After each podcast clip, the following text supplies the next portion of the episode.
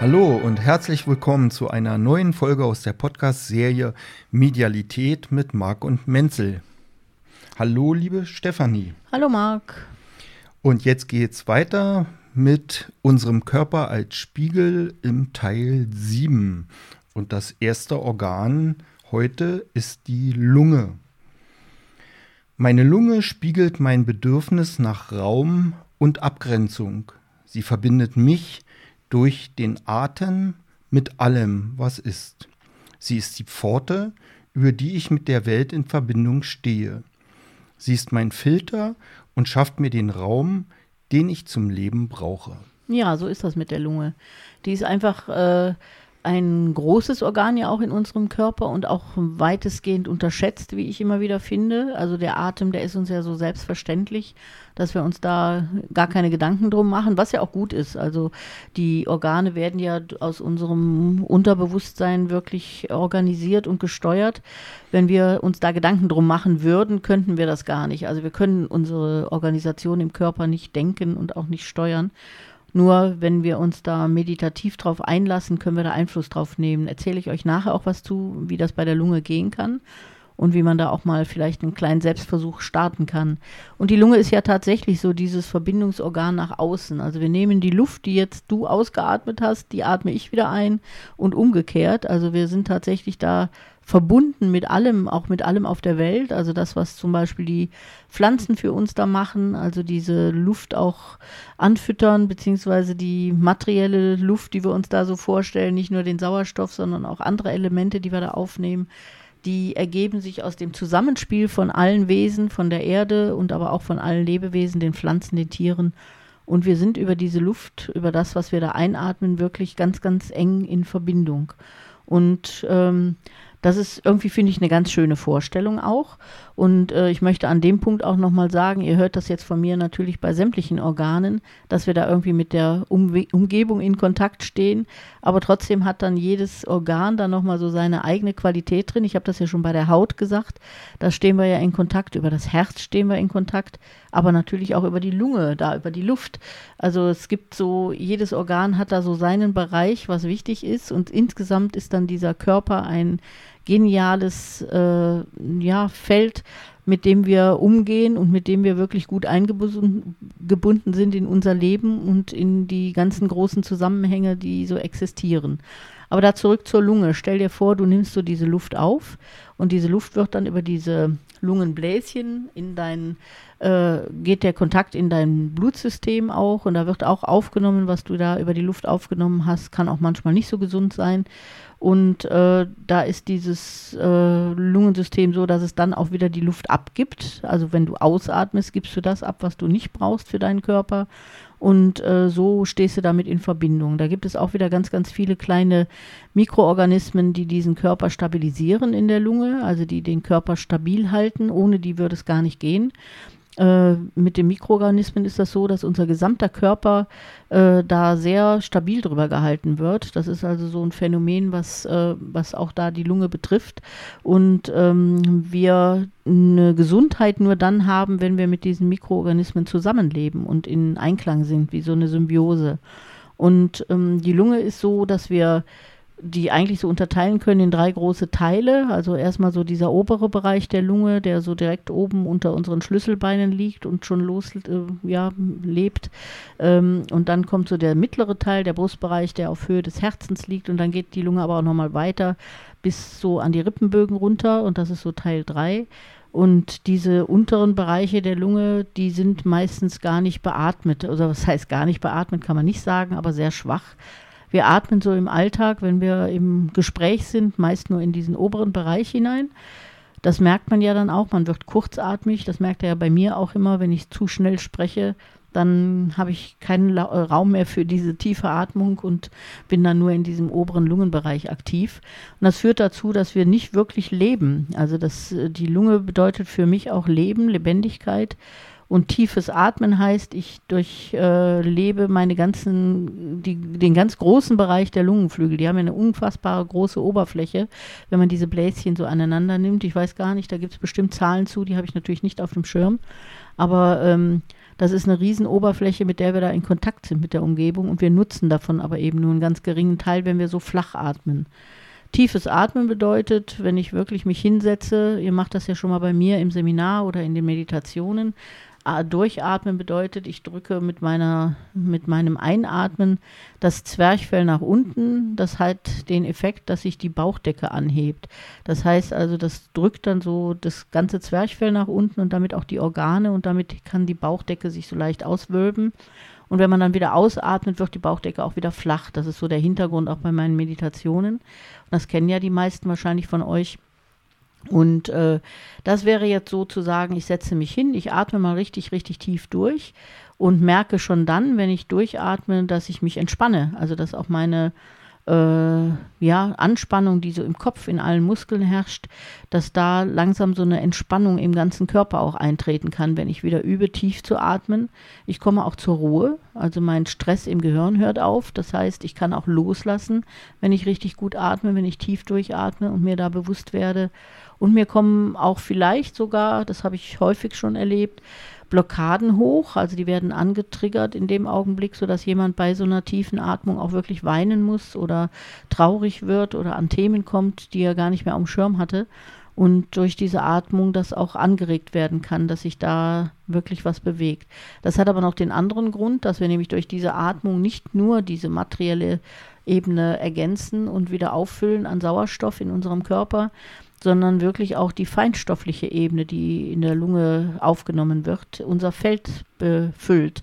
Also wer tief atmet, wer tief äh, durchatmet und diese Energie der Luft auch strömen lässt, der nimmt gleichzeitig die feinstofflichen Frequenzen für sein Aurafeld auf und die Aura wird dadurch belebt. Also das heißt, wer tief atmet, kann durchaus dieses Körperphänomen haben, dass seine Oberfläche am Körper kribbelt, dass es so anfängt in der Haut zu kribbeln, an der Oberfläche zu kribbeln und man so denkt, boah, was passiert denn jetzt da gerade? Die Luft strömt ja über meinen Körper hinaus und das ist auch genau so. Also diese feinstoffliche Ebene erfüllt dann das Aurafeld und das ist, was man dann da fühlt, wenn es so kribbelig wird. Und ähm, deswegen habe ich das jetzt noch so erklärt, weil das ist genau das, was dann diese Blockaden löst. Also durch dieses Steigen, Steigern der Energie kommen solche Sachen wie Trauer oder was man gerade so im Feld auch hat, Wut, Enttäuschung, alles, was man da so hat, werden auf einmal angetriggert durch, das, äh, an, durch den Anstieg der Frequenzen oder durch den Anstieg der Energie. Und dann lösen die sich und dann wird man auf einmal traurig oder man merkt auf einmal, dass so eine Enttäuschung vom Tag heute hochkommt oder dass man irgendwie einen Schmerz fühlt. Also das kann durchaus bei so einer tiefen Atmung passieren, was ja insofern dann auch sehr heilsam sein kann, wenn man sich so mit dem Atem auf diese Art verbindet. Und ähm, das sind so diese für mich wichtigsten Aspekte, die der, die die Lunge auch erfüllt. Und dieser Kontakt nach außen ist eben über diese Lunge ganz extrem. Das könnt ihr euch ja vorstellen. Also da ähm, geht es auch vom, von der energetischen Seite her darum, dass man sich über die Lunge auch Raum nimmt. Ja? Also wenn ich jemanden den Raum nehme, das ist ein wichtiger Aspekt im zwischenmenschlichen Erleben. Wenn ich jemand äh, einschränke in seinem Raum, also wenn ich jemand einsperre oder ihn so bedränge, dass ich ihm seinen Raum nehme, dann kriegt er Luftnot. Ja? Also dann hat man Atemnot und kann nicht mehr richtig durchatmen unter Umständen. Und äh, deswegen ist auch, wenn man selber tief durchatmet und richtig gut ausatmet, nimmt man sich Raum für sich. Ja, also ihr könnt euch das vorstellen, es gibt Erkrankungen wie jetzt zum Beispiel ja Asthma oder solche Bronchialerkrankungen, wo einem der Raum genommen wird. Man fühlt sich eingeschränkt, man fühlt sich eingeengt. Das hängt auch dann viel äh, mit einer Lebensangst zusammen, wenn man nicht mehr richtig atmen kann. Also da kommen auch Lebensängste. Und ähm, die Lunge ist wirklich ein wichtiges Organ, was uns den Raum im Leben gibt. Also äh, da nochmal vielleicht zurück, auch zu Schwangerschaft und Geburt. Also bei der Geburt ist ja das, was das Baby dann als erstes macht, mal durchatmen, beziehungsweise schreien und atmen die Lungenflügel ausklappen und ähm, dann wirklich auf dieser Welt hier ankommen, ja. Also das ist irgendwie da ein ganz schönes Bild zu, auch wenn wir an unsere eigene oder menschliche Entwicklung denken, dass wir über diese Lunge hier uns den Raum nehmen zu leben und finde ich da irgendwie ein ganz schönes und passendes Bild zu. Und äh, ja, so spielt die Lunge da einfach eine große Bedeutung. Die ganzen Bronchialerkrankungen hängen natürlich da auch dran, dass man sich den Raum nehmen lässt, dass man sich beengt fühlt, dass man sich beschnitten fühlt oder ein, ja, eingeschränkt fühlt. Also all das äh, sind Ausdruck von Bronchial- und Lungenerkrankungen, dass man da einfach schauen darf, wo nehme ich mir nicht meinen Raum, wo gestehe ich mir das nicht zu und wo ja, möchte ich mich auch vor der Welt vielleicht schützen. Das kann ja auch sein, dass man da ähm, auch Ängste hat, wo man ja das gar nicht so einatmen möchte. Vielleicht macht auch die Vorstellung, dass wir alle die gleiche Luft atmen, äh, vielleicht ist die gar nicht so schön. vielleicht sind da ja auch äh, Themen, wo man sagt, boah, wenn ich mir das vorstelle, das möchte ich aber gar nicht. Also da kann man dann mal schauen, wovor hat man denn da Angst oder warum macht einem diese Verbindung so eine Angst? Das sind so die Themen, die ich euch zur Lunge einfach mal mitgeben möchte. Mhm. Also es könnte auch sein, dass ich dann selber in eine Abgrenzung gehe, wenn meine Lunge nicht so gut funktioniert, dass ich mich zurückziehe. Auf jeden Fall, ja, genau. Also, äh, aber meistens äh, hat man dann ein, wieder mal ein Thema mit der Abgrenzung, also dass man äh, sich nicht traut, eine Abgrenzung auszusprechen und das dann eben über die Körperlichkeit erfährt, dass der Körper einen darauf hinweist, dass da eine Form wichtig wäre. Ja, mhm, danke schön. Was ich äh, total interessant finde, sind diese verschiedenen oder vielen verschiedenen Atemmöglichkeiten, Techniken zu atmen. Du hast ja selber schon gesagt, du kannst rein mit dem Atmen eine Verbindung der, in die Schöpfung herstellen oder verfestigen. Du kannst Blockaden lösen. Mir fällt da ein, die Vipassana-Atmung oder das holotrophe Atmen. Das ist ja auch schon erstaunlich, dass du übers Atmen Bewusstseinszustände erzeugen kannst, die du ja, sonst nur unter Drogen hast, sage ich mal, unter Drogeneinfluss. Ja, also da geht es genau um dieses Feinstoffliche dabei natürlich. Also, dass du ja im Grunde äh, deinen materiellen Körper hast, der permanent erfüllt ist von deinem feinstofflichen Feld, von deiner Aura. Und über die Atmung kannst du aber genau dieses Feld eben steuern. Und äh, das heißt, wenn ich zum Beispiel, das kennt man vielleicht eher aus, aus dem Zusammenhang, wenn man anfängt zu hecheln, also das heißt ganz oberflächlich zu arbeiten, atmen, gar nicht mehr in die Lunge runter, sondern nur ganz schnelles Ein- und Ausatmen. Damit zieht man zum Beispiel das Energiefeld aus dem Körper raus. Das heißt, man fällt in Ohnmacht danach oder man fällt dann in Ohnmacht, wenn man das macht. Das andere ist, was ich zu Anfang ja gesagt hatte, man hat die ähm, äh, die äh, Organaktivitäten, die laufen einfach im Unterbewusstsein ab. Also das heißt, wir können da im Normalfall nicht drauf zugreifen. Also Spitzensportler können das, die lernen das auch, dass sie ihre Organe äh, durchaus beeinflussen können und manipulieren können. Aber so im Alltag macht man das grundsätzlich mal nicht. Wenn du das probieren möchtest, mal über eine Atemtechnik, dann kannst du wirklich äh, versuchen, dieses wenn du einatmest, dann kommst du ja bis an einen ganz bestimmten Punkt und äh, dann wendet sich das Ganze ja wieder ins Ausatmen. Und an diesem Punkt des Einatmens und du kommst an den Punkt, wo es anscheinend sich wenden will, dann atmest du einfach mal noch ein Stückchen weiter ein, ja, und äh, lässt den Atem, ziehst den Atem mal noch tiefer ein. Und äh, das gleiche machst du umgekehrt beim Ausatmen. Du lässt dann den Atem los und beim Ausatmen atmest du tiefer aus, als dein Körper das eigentlich von dem Automatismus her machen würde. Das heißt, du äh, dehnst so diese Spitzen des Ein- und Ausatmens aus und dann merkst du schon nach wenigen Atemzügen bekommst du dann eine Not, könnte ich mir vorstellen. Also, dass man so merkt, boah, ich hebel jetzt gerade hier diese äh, Gesetze aus, nach denen mein Körper funktioniert. Also ich übernehme mit meinem Bewusstsein diese Atemfrequenzen äh, und äh, dann merkt man schon, da wird es kribbelig. Also da, das kann einem ganz schön an seine eigenen Ängste bringen. Und äh, das kann einen aber auch wirklich positiv in Bewegung bringen, dass man solche Atemtechniken nutzt, um das Bewusstsein nochmal wirklich äh, in Bereiche reinzubringen, die wir eigentlich nicht gewohnt sind. Ja? Und ähm, ja, das wäre so zum Beispiel ein Ansatz zu sagen, ich kann mit meinem Atem da ähm, nochmal was bewegen und kann mich da noch besser kennenlernen. Und äh, das wäre so eine Idee, mal so eine Atemtechnik für sich selber auszuprobieren, aber das auch nur so lange, wie man sich das zutraut und dann auch sofort wieder den Automatismus zulassen und in seine eigene Frequenz zurückfinden. Das ist dann schon auch wichtig. Mhm.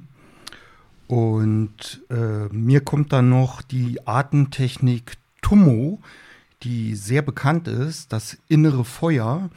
Der Murdo MacDonald schreibt darüber in seinen Büchern, Das ist ein Heiler aus dem letzten Jahrhundert, ein Schotte, der die in Tibet gelernt hat. Und ich habe das vor Jahren mal im Fernsehen gesehen, dass so tibetische Mönche im Freien sitzen, im Schnee auf dem Berg, nasse Tücher über den nackten Rücken gelegt bekommen haben und allein durch die Atmung ein ja, inneres Feuer, eine innere Hitze erzeugt haben, dass diese Tücher getrocknet sind. Und der Iceman wird er genannt, Wim Hof, den kennen bestimmt viele. Der hat es so in den Westen gebracht, praktiziert es und der bildet auch Menschen darin aus in dieser Atemtechnik. Und der hält sich lange im eiskalten Wasser auf oder läuft äh, ja einen Marathon nur in Badehose im Schnee zum Beispiel. Also es ist erstaunlich, wie man den Körper durch Atmung beeinflussen kann. Auf jeden Fall. Und du hast halt äh, denke ich mal, da einen großen Spielraum, wenn du dir dieses unbewusste Feld so erarbeitest auch, ne? Also wenn du dir wirklich diese Dinge bewusst machst und damit auch aktiv umgehen kannst. Und äh, da ist allerdings immer so die Frage der Kontrolle auch, ne?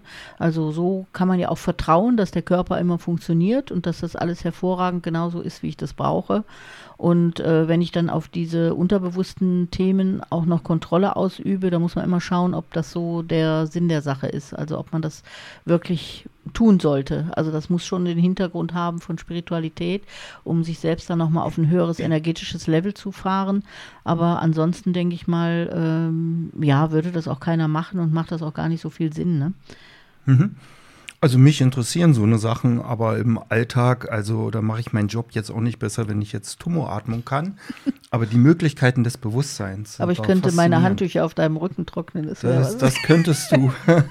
Jederzeit. Sag mir, wann du es möchtest. Ja. Okay, gut. Jetzt kommen wir zum nächsten Organ und zwar zum Magen. Mein Magen spiegelt meine Möglichkeit, Neues zu versuchen. Er macht mich sauer oder süß. Er zerlegt alles, was kommt und nimmt es an oder nicht. Er steuert meine Lust aufs Leben oder findet etwas zum Kotzen. Etwas ist mir auf den Magen geschlagen. Ja, das ist so. Der Magen ist wirklich da wieder mal äh, spannend für mich. Also ich finde einfach immer wieder spannend, wie der Körper so, äh, ja, das alles für uns regelt und eigentlich wirklich da unser Spiegel ist, an dem wir ganz viel lernen dürfen. Und wie dann natürlich noch unsere Sprache dazu reinspielt und äh, uns ganz vieles in der Umgangssprache schon zeigt oder sagt. Also wie dieses, äh, ich finde was zum Kotzen, ja. Äh, das ist ja wirklich so, wo der Magen dann das Hauptthema ist. Der nimmt Dinge auf, also der ist uns ja ausgeliefert sozusagen. ähm, dass wir heute mal Lust haben auf eine fettige Currywurst mit Pommes. Äh, das hat die Leber ihm natürlich gesagt oder uns gesagt, dass wir sowas essen sollen. Und äh, der Magen muss dann da erstmal mit umgehen. Die Leber kann das dann schon verarbeiten, wenn sie sich bestellt hat auf dem äh, auf der Speisekarte. Aber der Magen ist ja, der es als erstes mal aufnimmt. Der hat das äh, zerkleinert, in sich aufzunehmen und muss dann gucken, wie er die, ähm, ja, wie er dann erstmal damit umgehen kann. Und oftmals passt dem was nicht, was er da so serviert bekommt.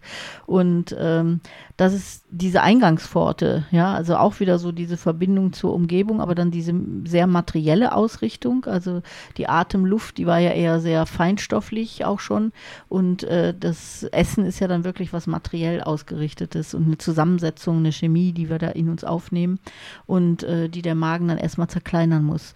Und da übertragen ist es wirklich so, und da ist ja dieses äh, auch neue Chakra, dieses Magenchakra nochmal ganz, ganz wichtig geworden, auch in den letzten Jahren, weil es gab tatsächlich früher die Aussage, ähm, was für einen gesund ist oder was für alle gesund ist und was für alle ungesund ist.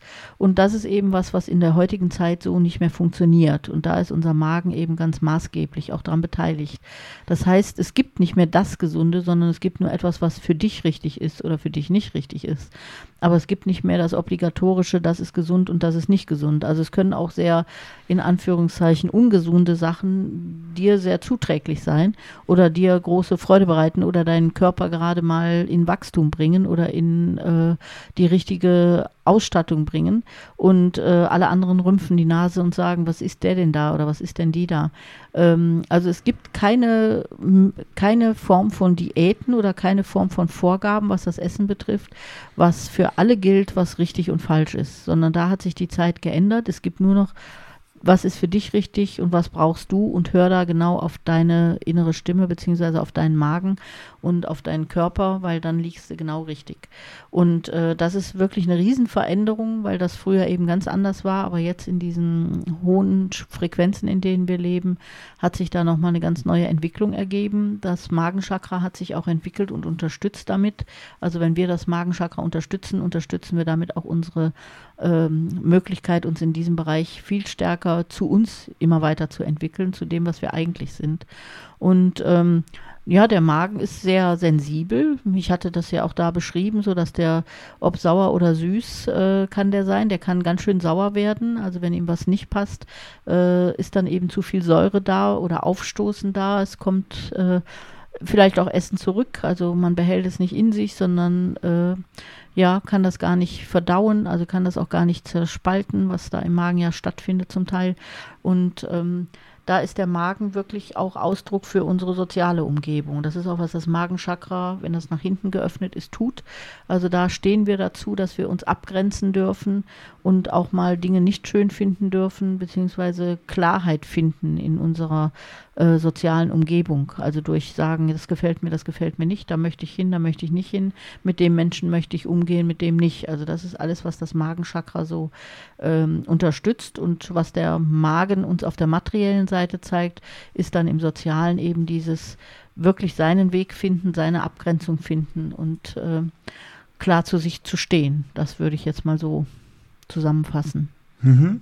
Okay, danke dir. Ähm Du hast ja geschrieben in, dem, in, deinem Buch mit der Welt in Resonanz, was ich ja hier immer zitiere, ähm, dass der Magen auch die Lust aufs Leben steuert. Da kommt mir jetzt wieder die Bauchspeicheldrüse in den Sinn. Über die haben wir ja vor von in einer anderen Folge äh, gesprochen. Das steht doch bestimmt irgendwie in Zusammenhang, nicht? Auch äh, organisch liegen die oder äh, die sind ja lokalisiert recht dicht aneinander. Genau, genau. Ähm, also das hat mit Sicherheit mit der Lust zum Leben was zu tun. Das kann man sich ja auch vorstellen. Also ich finde es immer äh, auch sehr ähm, sagen wir mal, die Unlust am Leben, die, die kann man so deutlich wahrnehmen. Also es gibt ja sehr viele Menschen, die sehr viele Probleme mit der Essensaufnahme haben inzwischen und die wirklich nur noch wenig essen können, warum auch immer, was da an Hintergründen da ist, also ob da Allergien hinterstecken oder andere Phänomene von Erkrankungen. Ähm, und da merkt man dann sofort, also ich, ich denke dann immer, wenn ich jemand äh, frage, ob er mit mir zum Essen geht, in welches Restaurant, und dann kommt dann, oh, ich kann aber nur das und ich kann aber nur das und ich kann aber nur das und das muss ich verzichten und das darf ich nicht.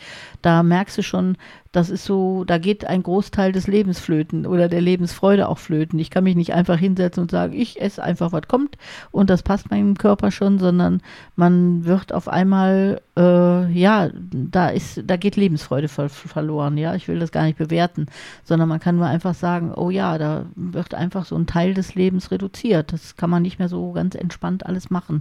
Und äh, daran kann man das, finde ich, so ganz gut erkennen. Ne?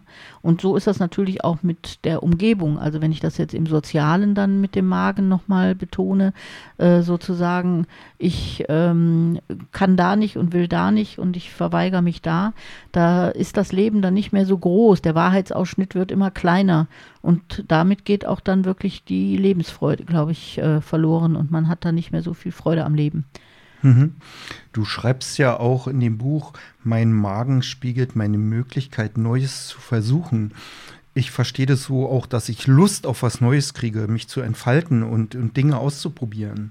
Ja, das ist ja dann, wenn Menschen zum Beispiel so auch äh, in ferne Länder reisen und da mal was Neues probieren oder auch hier in Restaurants, die es ja jetzt äh, komplex gibt und aus allen Nationalitäten ja hier inzwischen auch bei uns vertreten sind, dass man wirklich mal sowas probiert, neue Gewürze probiert oder neue, äh, ja, neue Zusammensetzungen von Essen auch probiert.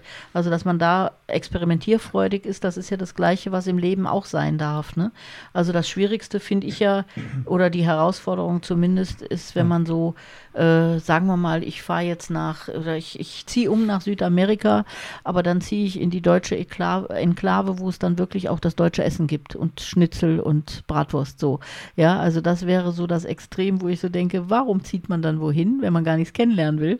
Äh, da geht es ja damit äh, wirklich darum, sich dem zu öffnen und was kennenzulernen und das mal anzunehmen und das zu integrieren. Ja, also vieles im Leben geht ja immer um Integration, also dass man es annimmt und versteht und auch wirklich für sich in den Körper einbindet, jetzt auf der materiellen Ebene.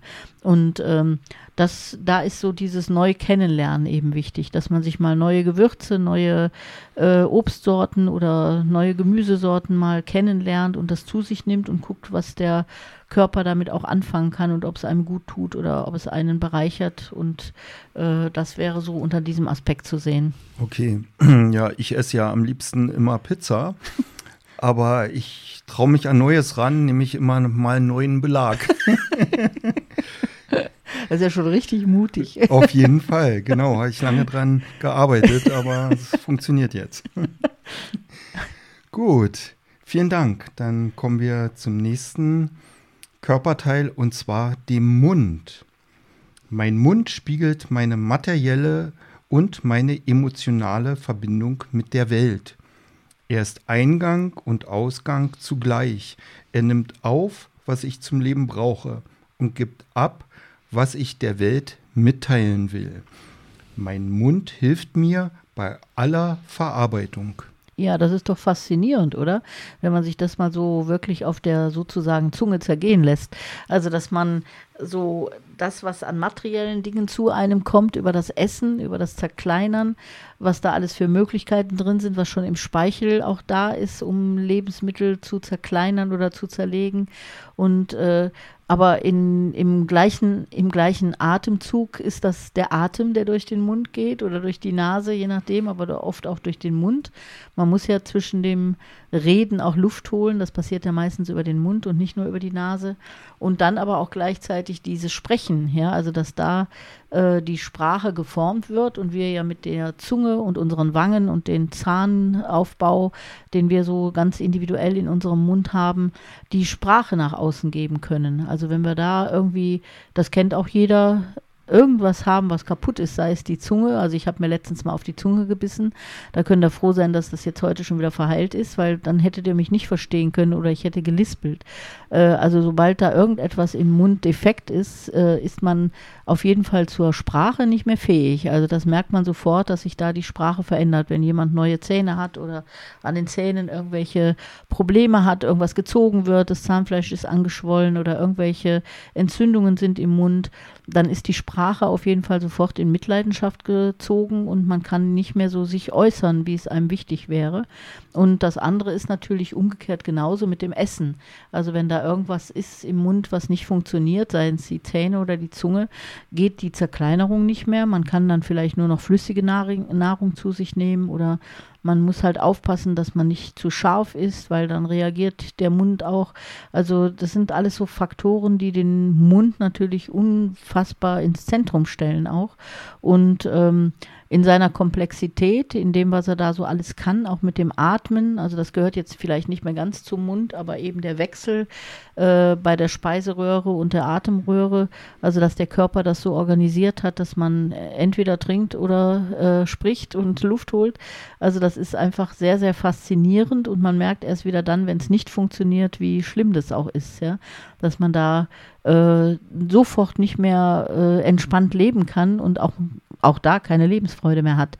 Weil wenn man da zu viel Aufmerksamkeit drauf legen muss, dass das alles funktioniert, dann geht einem sehr viel Lebenskraft und Lebensfreude eben verloren. Und ähm, wenn diese Bereiche jetzt vom Krankheitsfall betroffen sind, dann ist es wirklich so, ist man gleich ausgehebelt vom kompletten Leben. Also da muss man gleich gucken, äh, ich muss mein Leben so umstellen, dass ich das noch hinbekomme und dass mein Mund noch irgendwie ähm, ja, das Leben hier meistern kann. Also das ist, glaube ich, ein, ja, das ist bei allen Organen natürlich so. Also wenn irgendwo Schmerzen sind oder irgendwelche Ausfälle sind, muss man sein Leben optimieren und umstellen. Das ist ja immer so mein Ansatz, dass ich sage, dann kommt man gleich an seine Basisgefühle und muss schauen, was ich ändern muss in meiner Basis des Lebens, um wieder auf Spur zu kommen. Aber beim Mund ist das, glaube ich, nochmal ein ganz spezieller Fall.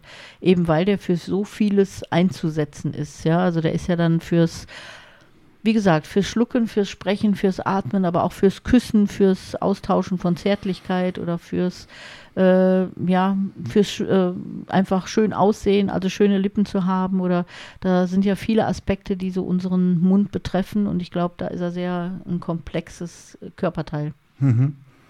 Ja, genau. Und ich finde, also Sprechen ist auch ein ganz wichtiger Aspekt für uns, die eine, eine Verbindung in die Welt hinein. Ähm, wie kann ich das deuten, wenn jemand zum Beispiel stumm ist? Ist das dann auch eventuell ein Inkarnationsthema? Also das würde ich äh, auch vermuten. Ne? Also die Themen sind natürlich immer komplex. Das kann auch äh, einfach jetzt aus dem Erleben hier in der Biografie sein. Aber oftmals sind solche Themen, die so ganz radikal sind, wirklich Sachen, die man auch mitbekommen hat oder mitgenommen hat aus einer anderen Inkarnation. Und dieses Stumm ist natürlich ein äh, auch ein, ja, schließt einen ein bisschen von der Kommunikation aus. Es gibt ja viele Alternativen dafür, ja. Also sei es jetzt Zeichensprache oder von den Lippen abzulesen und äh, sich über sowas, äh, aber das weiß ich jetzt gar nicht, beim Stummsein natürlich eine schwierigere Situation ist. Man kann sich einfach überhaupt nicht äußern und äh, muss dann eben schauen, wie man die Kommunikation zur Umgebung aufgreifen kann, ähm, wenn man auf diese Stimme verzichten muss. Also das ist schon eine Riesenherausforderung, dann in die Kommunikation auch zu kommen. Also für mich ist ja vom, ähm, also ein Teil unseres Lebens, ein Teil des Sinn unseres Lebens ist ja immer die Anpassung. Und äh, die Anpassung passiert ja, äh, also die äh, Anpassung der energetischen Felder, sagen wir so, ja. Äh, auch der materiellen Felder, aber mir geht es jetzt hier ums energetische Feld. Und diese Anpassung des energetischen Feldes passiert unter anderem durch Gespräch. Ja? Also ich spreche mit einem anderen Menschen und der hört was von mir, ich höre was von dem und ich sage wieder was. Und diese Bewegung setzt einfach äh, in Gang, dass die Energiefelder sich angleichen. Man kommt in die Gleichschwingung.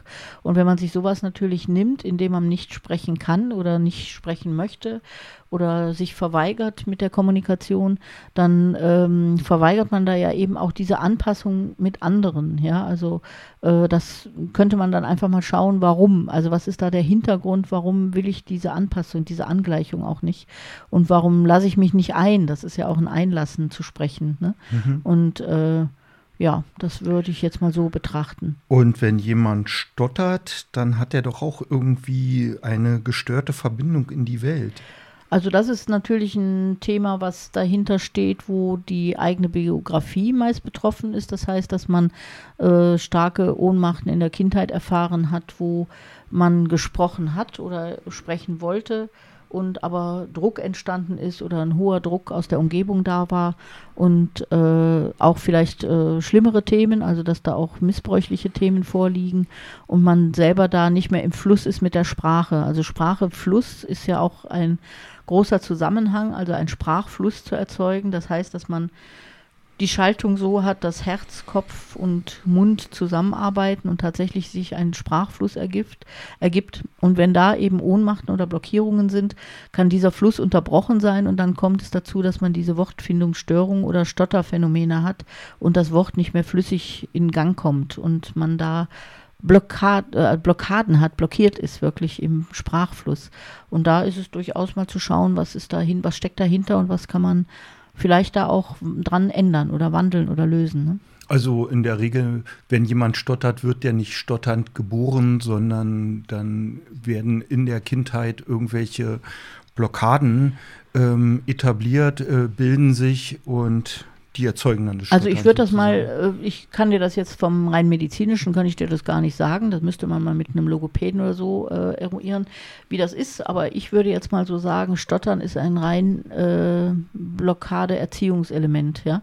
Also wenn ich viel ähm, ja, so erzogen bin, dass man mir reingeredet hat, mir nicht zugehört hat, mir Angst gemacht hat oder tatsächlich eine Thematik von Missbrauch vorliegt, dann kann es sein, dass dieser Sprachfluss gestört ist und der, den hat man sich erst im Laufe der Erziehung oder des langsamen Heranwachsens geholt. Also das ist nicht was unbedingt so.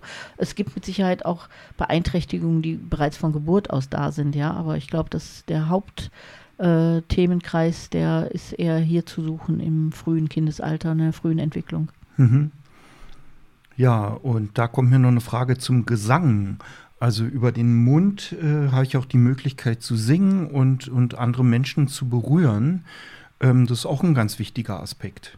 Auf jeden Fall. Und du hast ja über die Sprache, da bist du ja ähm, grundsätzlich mal ein bisschen stiller. Ja, man kann natürlich auch laut sprechen, aber über den Gesang hast du natürlich noch mal ein ganz anderes Volumen. Auch deine Lunge wird noch mal anders gefordert und äh, du hast eine ganz andere Kraft in dir auch und natürlich auch durch den Rhythmus. Also da spielt dann aber auch nicht nur jetzt der Mund, sondern da spielen ja eben auch Herz, Lunge, Mund und die äh, Stimmbänder und äh, der Kehlkopf und alles sehr sehr gut zusammen. Und über, was ich eben gesagt hatte, wir erreichen über die Sprache ja eine Gleichschwingung und natürlich über den Gesang oder über Musik erfüll, erfüllt sich da nochmal ein äh, höherer Aspekt von Gleichschwingung auch, ja. Also wenn du ein schönes Lied singst oder äh, wenn, wenn ich jetzt singe, das wäre wahrscheinlich nicht so schön, aber ähm, da nimmst hm. du die Menschen ja mit in deine Schwingung, ja. Und äh, mhm berührst auch das Herz. Also du hast nochmal eine höhere Anpassung, wenn du über den Gesang kommst. Also deswegen sind ja dann auch manche Menschen zu Tränen gerührt, ja, weil einem das so ans Herz geht oder weil dieser Rhythmus das Herz anspricht.